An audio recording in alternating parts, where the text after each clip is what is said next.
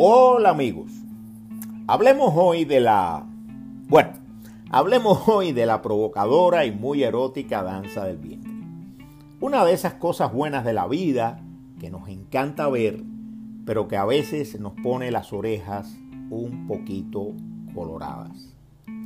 Digamos unas pocas palabras acerca de esa antigua y siempre renovada danza tradicional una danza, una forma de baile y encantamiento, porque encantamiento visual es que nunca pasa de moda, que es en verdad insumergible y enervante, que es, en fin, es muchas cosas que se nos meten en la cabeza.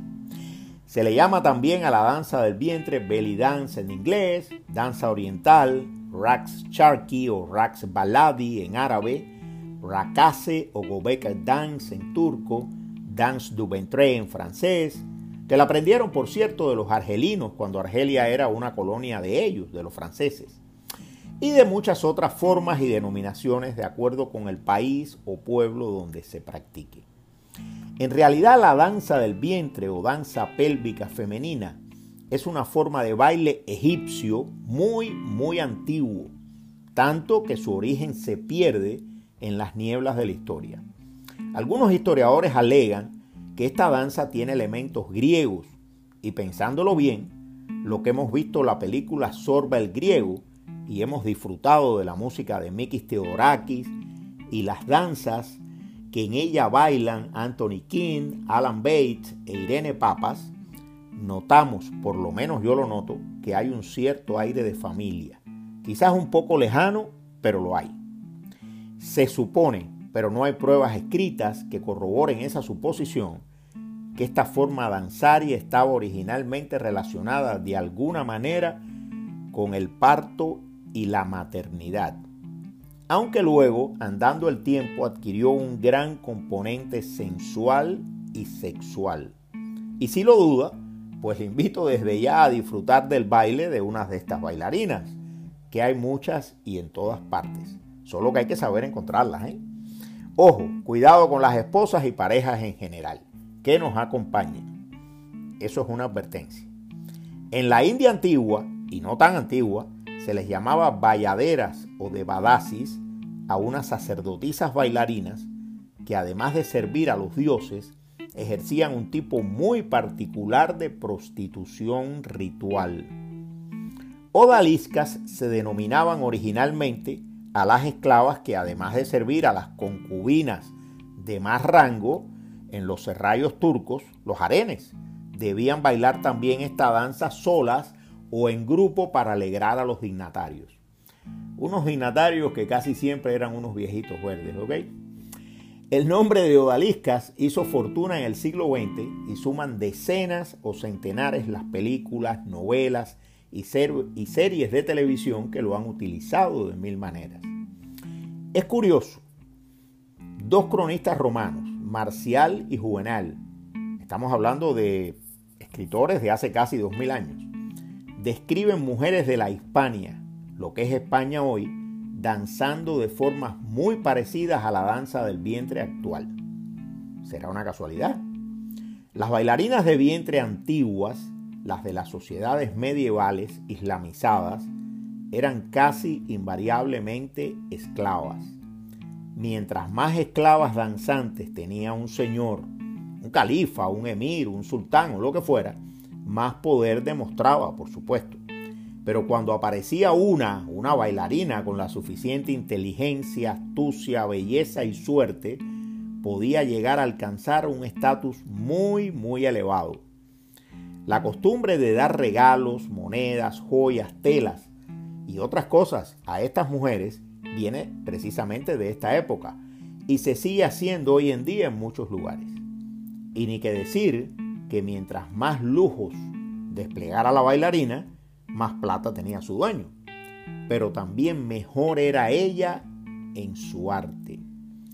El instrumento principal afinado y extraordinariamente flexible es su propio cuerpo. Un cuerpo que los fans de este tipo de baile, que son muchos más de los que creemos, no exigen que sea perfecto.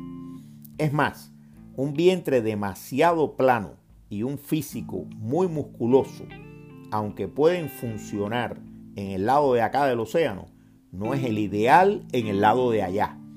A veces utilizan además unas castañuelas de bronce denominadas sagats, pero no siempre. Que si danzan bien, ¿para qué complicar las cosas? Las gawasis o gitanas egipcias, además de bailar con extraordinaria sensualidad y gracia, nos adivinan el porvenir leyendo las palmas de la mano, los pozos de café, las líneas nacaradas de las ostras o tirando cartas. ¿Se puede pedir algo más? En el siglo XX, sobre todo después de los años 50, la danza del vientre, o sea, las bailarinas que ejecutan la danza del vientre, comenzaron a profesionalizarse y a conquistar nuevos territorios. El cine, los cabarets, los clubs, los clubs privados de caballeros, en fin, a ganarse el mundo occidental que el oriental ya se lo habían ganado desde hacía siglos. Pero unas décadas antes, en el año 1902, y esto poca gente lo sabe, hubo una película muda, no muy larga, llamada Fátima Dance o Danza de Fátima, que ocasionó un gran escándalo en Francia y los Estados Unidos por su indecencia, indecencia entrecomillada. Se cuenta que los caballeros veían una y otra vez la susodicha cinta, a escondidas. Hombre, por supuesto que a escondidas. Y luego alegaban no ver semejante vulgaridad, para nada. Que así eran y así seguimos siendo. Un secreto, un secretico. Los movimientos lentos de una bailarina durante la danza del vientre transmiten a los que saben de esto tristeza, lejanía, desamor. Los movimientos rápidos y fuertes, vigorosos, transmiten alegría, amor correspondido y vida. Sobre todo eso, mucha vida. Hay todo un lenguaje de signos extraordinariamente nutrido y específico en los movimientos de la danza del vientre. Pero mi cultura danzaria no llega tanto. La danza del vientre es, entre muchas otras cosas, un excelente ejercicio físico Hoy se baila en los gimnasios especializados tanto por mujeres como por caballeros. Leí en alguna parte que una hora, de belly dance quema entre 320 y 350 calorías. Eso es bastante, ¿eh? Y es mucho más divertido, además, mucho más divertido que levantar pesas o correr en una estera. También me contaron que las personas que danzan regularmente esta forma de baile tienen una perspectiva de vida mayor, un poquito mayor que las que no lo hacen. ¿Será verdad? Nombres famosos en el mundo de la danza del vientre han sido o son la sevillana Carmen Tortola Valencia, todo un ícono en su momento, la holandesa Margareta Selle, que dicho así, pues no sabemos. Pero si mencionamos su nombre artístico, Mata Ari, entonces se hace la luz. Por cierto, la habrán fusilado a Mata Ari injustamente, ella negó ser espía hasta el último aliento. Y se portó muy bien, ¿eh? Contemos también a la española Delaida Angulo, conocida internacionalmente por el nombre artístico de Dalila.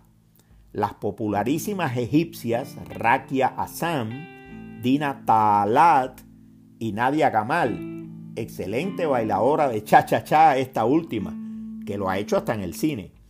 El grupo estadounidense Belly Dance Superstars, fundado en el año 2002 alrededor de la estadounidense Rachel Bryce, una de las mejores en este arte según dicen los que saben, la marroquí Carolina Varga Dinicu, que además es antropóloga graduada y nos ha enseñado mucho acerca de la historia de este arte, la mexicana Carmen Fragoso, a Alilla, que ha hecho carrera en YouTube, la misma Beyoncé o la canadiense de origen portugués Nelly Furtado, o Rihanna, y qué decir de una muchacha colombiana de nombre Isabel Mebarak, nombre que no nos dice mucho, pero que si la llamamos por Shakira, entonces sí que nos dice muchísimo.